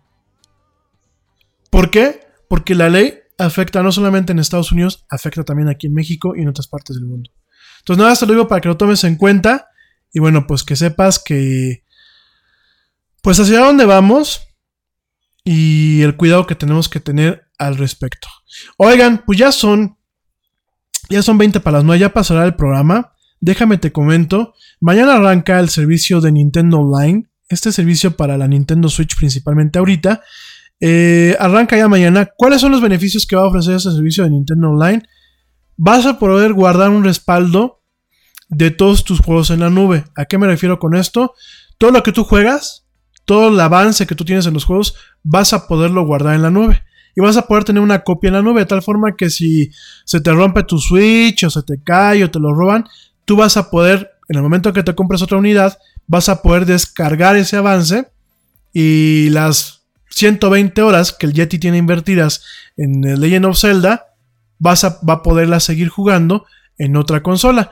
A lo mejor vas a decir, oye, pues esto en las demás consolas ya es normal, ¿no? Como en la PlayStation y en la, Xbox. No, en la Nintendo Switch no era hasta el día de mañana, que bueno, con una actualización de software que va a haber, eh, lo actualizas y va a estar disponible este servicio, que en México va a costar alrededor de 180 eh, pesos por 12 eh, meses. 180 o pesos te va a costar por 12 meses, por un año de Nintendo Online. Eh, además de esto, bueno, se llama Nintendo Switch Online. Además de esto de poder subir los, los, eh, los avances en línea a la nube, vamos a tener un catálogo de juegos viejitos de Nintendo disponible para que los bajes de forma gratuita. El primer juego que se lanza el día de hoy, bueno, el día de mañana, el primer juego que se lanza es, me parece, déjenme checar aquí mi nota de prensa. El primer juego que se lanza... Bueno, los primeros juegos que se lanzan son 20 juegos de la Nintendo normal, de la Nintendo de los chavos rucos como un servidor. Eh, se llaman Balloon Fight, Baseball, Donkey Kong, Double Dragon, Doctor Mario, Excite Bike, Ghost and Goblins, Gradius, Ice Climber, Ice Hockey, The Legend of Zelda, Mario Bros, Pro Wrestling, River City Ransom, Soccer, Super Mario Bros, Super Mario Bros 3, Tecmo Bowl y Tennis y Yoshi. Estos 20 juegos son los primeros 20 juegos que se lanzan como parte de este servicio. Tú los vas a poder bajar, vas a poder jugar. Va a haber conectividad para algunos de ellos. Vas a poder jugar este, dos jugadores a distancia. No se paga nada adicional. Son juegos que ya vienen incluidos. Eh, vas a poder jugar en línea y vas a poder jugar con los controles del, eh, con los Joy-Cons de la Nintendo. Vas a poder jugar también en una misma consola. Eh, aparentemente estos juegos solamente vas a poderlos tener mientras seas un suscriptor de, del, servicio Switch Online. vas a poder tener matchmaking, que es esto. Van a haber ciertos juegos que van a permitir a través de este servicio eh, conectarte con otros jugadores, como ya está pasando pues, con la Xbox One y con la, con la PlayStation. Y básicamente eso es lo que va a pasar. Yo ya te platicaré el jueves qué tal funcionó. Ya te platicaré el jueves qué eh, cotidianidades. Ah, y otra cosa, si tú tienes monedas de oro, monedas de oro de Nintendo, esas monedas de oro te las dan cuando tú registras un juego que compraste de forma física o cuando compras un juego a través de la tienda en línea de Nintendo. Vas a poder pagar con estas monedas por el servicio. Voy a checar cuántas monedas son, pero aparentemente vas a poder pagar con estas monedas por el servicio y que no te cueste, ¿no? Voy a checar, a lo mejor ya, tengo yo las suficientes monedas para no tener que pagar, ¿no? Estas monedas, ¿cómo se generan? Cuando tú compras, por ejemplo, un cartucho de Nintendo Switch, tú lo puedes registrar directamente desde la consola para que te den un cierto porcentaje en monedas de oro que maneja sin Nintendo, o cuando tú compras el juego a través de la, de la, tienda en línea, que solamente lo descargas, también te dan un porcentaje de estas monedas en oro. Pero bueno, ya te platicaré con más detalle de esto el próximo jueves. Te recuerdo, mañana y el miércoles no va a haber Yeti. Vamos a estar con la migración de, de ¿cómo se llama? De, de plataforma. Lo que sí, ya a partir de hoy, eh, te puedes suscribir al podcast de nuevo. Tuvimos que borrar el, podcast anterior, pero ya te vas a poder suscribir al podcast de nuevo a través de eh, iTunes, de la tienda de iTunes ahí en, en, Apple, sin ningún costo. Ya están los tres programas de la semana pasada, incluyendo el programa especial de, del miércoles. Los voy a ir subiendo poquito a poquito todos los programas, como, como van, ya no tengo que editarlos. A partir del jueves, eh, hay varias formas de acceder a a la del Yeti. Una es a través, como muchos de ustedes lo hacen, a través de la página web. Les, voy a dar una dirección nueva. Ustedes nada más le dan play y ya la escuchan. Ahí mismo, ya no van a tener que picarle que al show reel. Ahí mismo, en la misma ventana donde les aparece el programa, va a aparecerles la ventana de chat del programa en vivo. Solamente va a haber una ventana de chat por de, de cada programa en vivo y les van a aparecer los programas que ya están este, grabados. Yo les recomiendo, hay una aplicación y ahí mismo les dice que se llama Spreaker. Les voy a pasar el link y todo. Para la gente que tiene iOS o Android, bájenla, buscan la era del Yeti, me dan como favorito y automáticamente va a estar guardando, va van a poder escuchar la transmisión en vivo, pero automáticamente les va a guardar una emisión de la era del Yeti en automático. Entonces, de tal forma que si no llegaron a tiempo, no alcanzaron a escuchar, ustedes nada más jalan esa aplicación le dan play y ya van a poder escuchar este, la versión ya grabada. O bien a través del podcast. Igual vamos a hacer algunos podcasts especiales em, de algún tema en específico y los vamos a estar subiendo eso eh, a la par de lo que es la del de lunes a jueves en vivo. Entonces, esa es una forma. Una forma es la página web, la otra forma son las aplicaciones móviles, la otra forma son los podcasts y dentro de pronto, bueno, dentro de poco tiempo, van a poderme escuchar a través de Spotify, iHeartRadio, eh, Deezer, otra vez Tuning Radio y directamente a través de las bocinas Sonos. Nos estamos diversificando, más obviamente los medios de YouTube, de Facebook, la página web y ya estamos trabajando en la aplicación, una explicación exclusiva para la El Yeti para que me puedan ustedes escuchar en algún momento. Probablemente el año que viene ya tengamos esta aplicación, que ya llevamos un rato trabajando en ella, pero bueno, el año que viene ya me podrán escuchar exclusivamente con esta, aplicación, ¿no? De momento, bueno, estamos cambiando de plataforma, nos vamos a Spreaker, es una aplicación, una, plataforma similar a Mixler, pero un poquito más, más fregona, y bueno, ahora sí el Yeti va a estar hasta en la sopa. Oigan, pues ya nos vamos. Regresamos el próximo jueves, ya saben, en punto de las 7 pm, hora, hora central de México. Eh, ya te voy a mandar en nuestras redes sociales, en mi WhatsApp y en otras partes, lo que es la página nueva. Eh, para que la puedas, ustedes la pueden checar. Una vez más, te recomiendo por favor baja la aplicación. Si tienes un teléfono móvil, baja la aplicación, te la recomiendo mucho. O bien, eh, suscríbete al podcast en la tienda de iTunes. Es, gratis, obviamente, es en la tienda de iTunes o en la tienda Google Play. Y yo te aviso cuando ya estemos en Spotify, yo espero que ya sea pronto, ¿no? Eh, te dejo con la frase del día. Esta, eh, esta frase del día es de eh, Douglas Copeland. Douglas Copeland es este, pues también una persona importante en el tema de, de tecnología. Este señor Douglas Copeland déjame te digo, eh, es un autor canadiense, es un autor canadiense y también es un artista. Eh, él nació en 1961. Eh, mezcla mucho lo que es su ficción con un tema de arte en diseño visual y instalaciones visuales y multimedia. Y este señor Douglas Copeland nos dice que incluso cuando te tomas unas vacaciones de la tecnología, la tecnología no se toma un descanso de ti.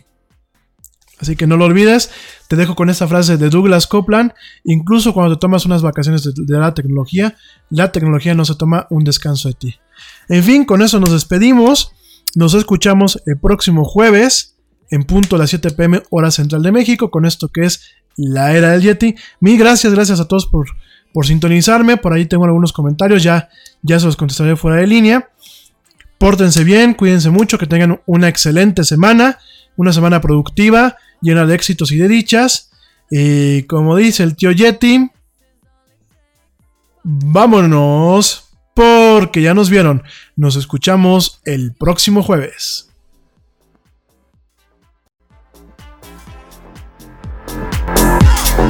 ¡Oye,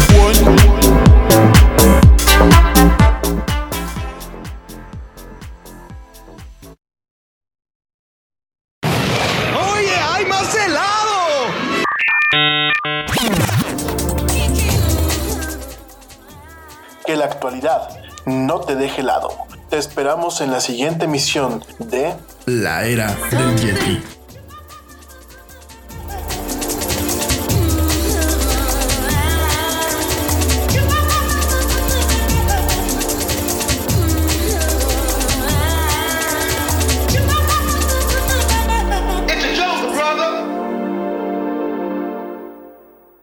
Nada es más importante que la salud de tu familia, y hoy todos buscamos un sistema inmunológico fuerte y una mejor nutrición. Es por eso que los huevos Egglands Best te brindan más a ti y a tu familia. En comparación con los huevos ordinarios, Egglands Best te ofrece 6 veces más vitamina D y 10 veces más vitamina E, además de muchos otros nutrientes importantes, junto con ese sabor delicioso y fresco de la granja que a ti y a tu familia les encanta. Todos queremos lo mejor para nuestras familias, entonces, ¿por qué no los mejores huevos? Solo Egglands Best. Mejor sabor, mejor nutrición, mejores huevos. Te preocupas por la salud de tu familia y hoy un sistema inmunológico fuerte y una mejor nutrición son más importantes que nunca. Es por eso que los huevos Egglands Best te brindan más a ti y a tu familia. En comparación con los huevos ordinarios, Egglands Best te ofrece 6 veces más vitamina D y 10 veces más vitamina E, además de muchos otros nutrientes importantes, junto con ese delicioso sabor fresco de granja que a ti y tu familia les encanta. No son tiempos ordinarios, entonces, ¿por qué darle a tu familia huevos ordinarios? Solo Egglands Best. Mejor sabor, mejor nutrición, mejores huevos.